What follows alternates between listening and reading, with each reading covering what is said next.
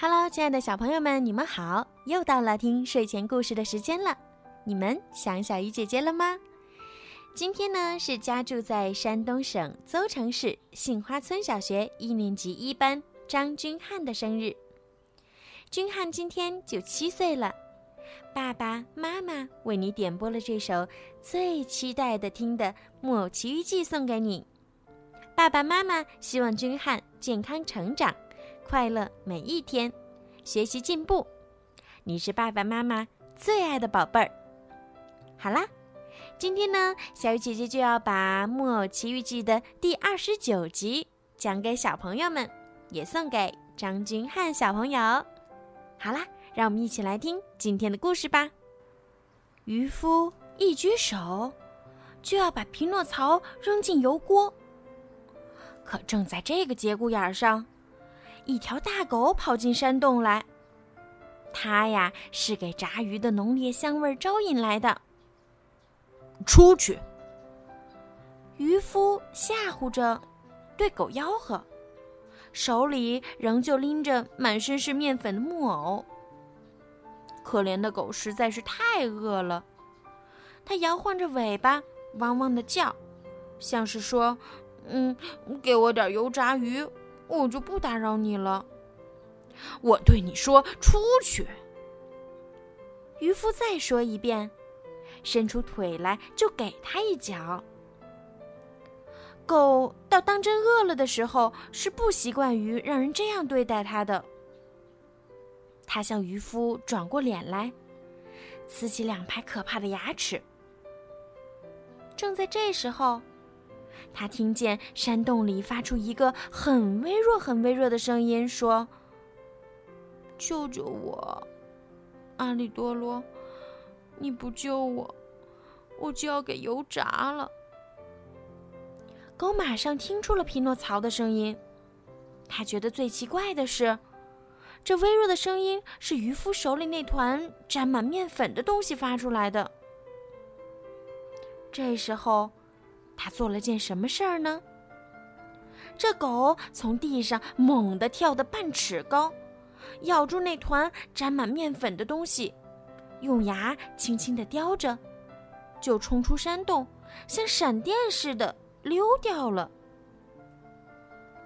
渔夫一心想吃这条鱼，眼看他打手里给抢走了，气得发疯，就想去追那条狗。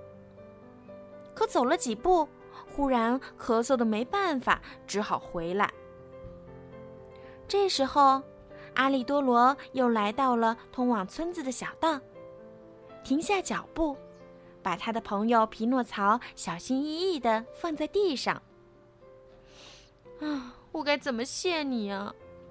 木偶说：“不用谢。”狗回答说：“你救过我的命，善有善报。”要知道，在这个世界上，大家应该互相帮助。可你怎么会到这山洞来的？唉，我一直在海边直挺挺的躺着，半死不活的。忽然一阵风打远处吹来了炸鱼的香味儿，这股香味儿引起了我的食欲，我就跟着它走。哦，要是晚来一分钟就糟了。嗯，别说了，别说了。匹诺曹又吓得浑身发抖，叫着说：“哎呀，你别说了！你要是晚来一分钟，这会儿我已经给炸熟，被吃掉消化了。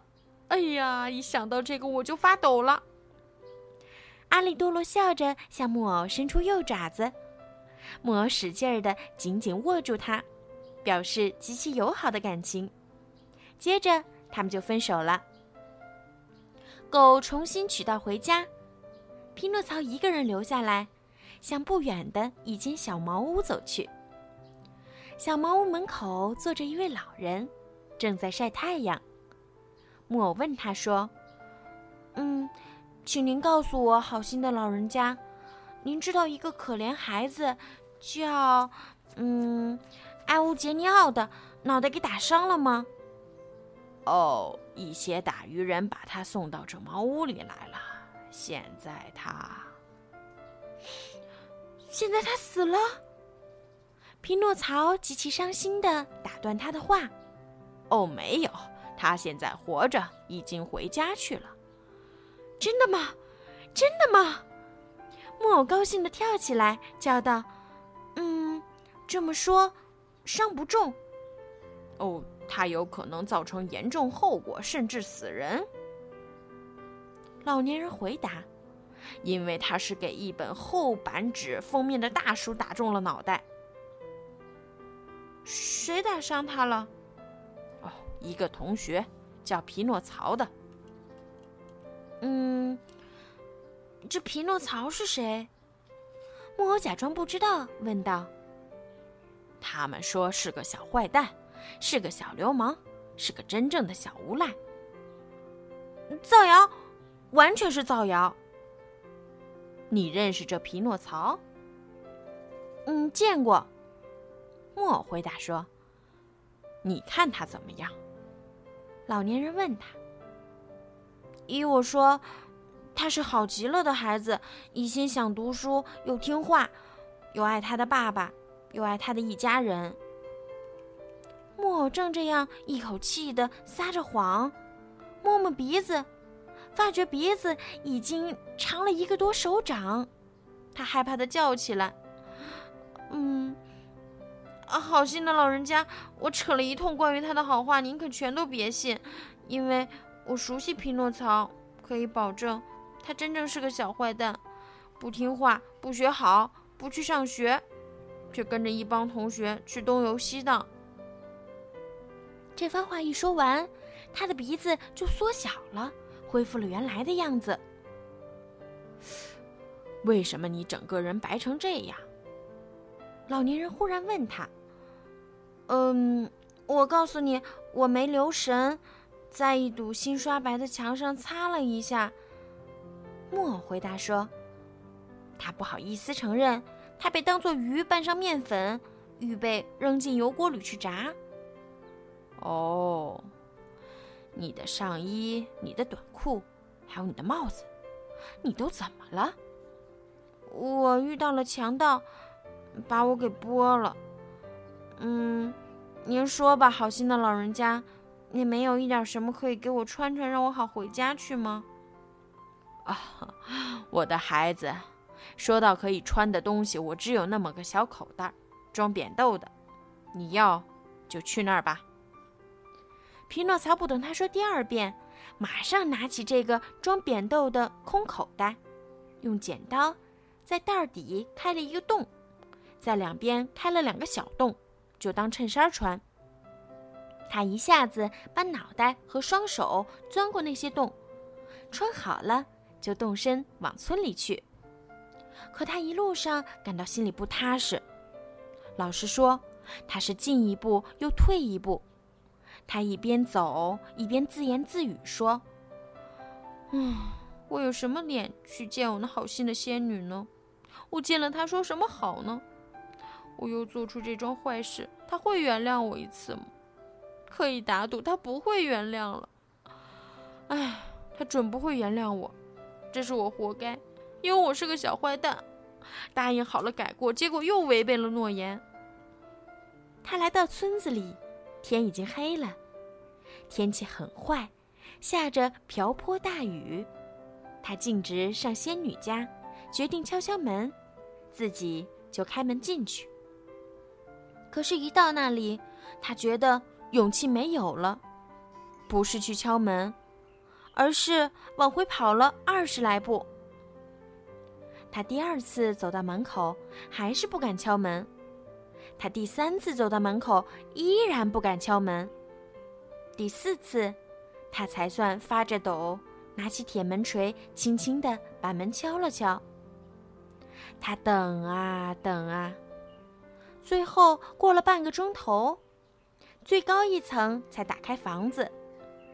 匹诺曹看见一只大蜗牛探出头来，头上有盏点亮的小灯。这蜗牛说：“这么晚了，是谁呀？”“嗯，仙女在家吗？”木偶问他。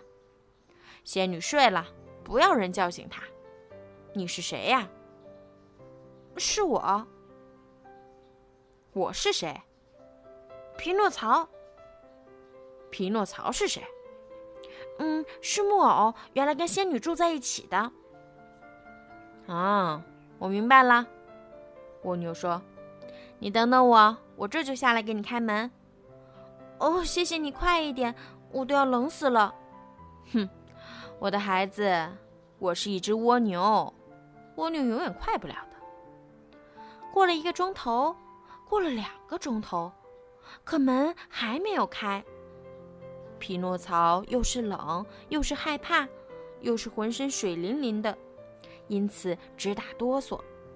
于是他拿定主意，再敲一次门。这回敲的比上一回响。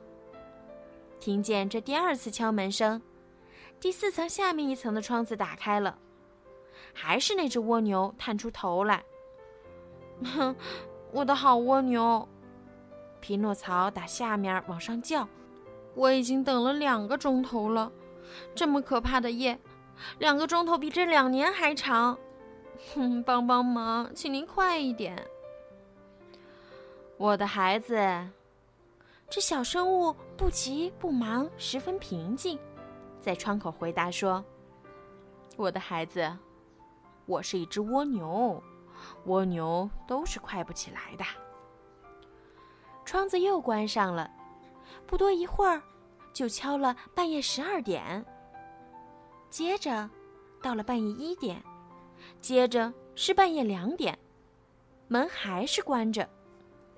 匹诺曹可忍不住了，他气得抓住门锤就要用力撞门，让整座房子给撞得摇晃起来。可铁门锤一下子变了活鳗鱼，打他手里滑出来，钻到路当中的水坑里，不见了。啊，是这样！匹诺曹越发气昏了，叫道：“门锤没有了，我就用脚狠狠的踢。”他退后两步，然后冲过去，在门上狠狠一脚。这一脚踢得可厉害。半条腿都插到门里面去了。木偶想拔出腿，可用尽了力气也拔不出来。这半条腿像敲弯的钉子似的，牢牢钉在那儿了。哦，请诸位想象一下这可怜的匹诺曹吧。整个下半夜，他就这么一条腿站在地上，一条腿翘着。等到天亮，门终于开了。蜗牛这要命的小生物。整整花了九个钟头，才下完四层楼，来到临街的大门口。嗯，得说句老实话，他已经走得满身大汗了。你干嘛把一条腿插在门里？他笑着问木偶：“真倒霉，您倒瞧瞧呀，好蜗牛，看有什么办法让我不受这份罪。”我的孩子，这件事儿得找木匠。哦，我可从来没当过木匠。替我求求仙女吧。仙女睡了，不要人叫醒她。我整天盯在这门上，您叫我干什么呢？嗯，您就自得其乐，数数路上走过的蚂蚁吧。您至少给我点什么吃吃，我都要饿死了。马上拿来。蜗牛说。而实际上，又整整过了三个半钟头，匹诺曹才看见他顶了个银盘回来了。托盘上有一个面包、一只炸鸡和四个长熟了的杏子。这是仙女给您送来的早饭。蜗牛说：“木偶看到这顿大菜，啊，感到浑身来劲儿了。可等到他一吃，马上就倒了胃口。”原来，面包是白垩做的，炸鸡是厚板纸做的，四个杏子是石膏做好涂上颜色的。他失望的想哭，想把托盘儿跟上面的东西一起甩掉，可不知是由于太过伤心呢，还是太饿，一下子昏倒了。等到他醒来，他已经直挺挺的躺在一张沙发床上。仙女就在他身边。这一回我也原谅了你。仙女对他说：“可你再给我来这么一次，就没你好的。”匹诺曹赌咒发誓，说他要用功读书，做个很好很好的孩子。这一年下来，他都守住他的诺言。的确，他在大考的时候光荣的得了全校的第一名。品行总的来说也得到了好评，令人满意。因此，仙女十分高兴，对他说：“你的愿望明天终于要实现了。”你说什么？到明天，你就不再是一个木偶，而要变成一个真的孩子了。诸位没看到匹诺曹那份乐劲儿？他一直盼望着这个消息，如今听了，他那份高兴简直是无法想象的。为了庆祝这件大喜事儿，明天仙女家要举行盛大的早宴，把她所有的朋友和同学都请来参加。仙女答应准备两百杯牛奶咖啡和四百片面包，每片面包上。都两面涂上黄油，没问题。这准是个极其快活、极其美好的日子。可是，真不幸，木偶一生中老有这么多的可是。这一来，就把什么事情都给毁了。究竟盛大的早宴能够成功举行吗？在早宴中，又将发生什么？有趣的、奇怪的事情，小朋友们，让我们一起期待《木偶奇遇记》的第三十集吧。好了，孩子们，今天的故事呢就讲到这儿啦。小鱼姐姐希望每一个小朋友都可以快乐健康每一天。最后，小鱼姐姐要对张君汉小朋友说：“君汉，生日快乐，晚安。”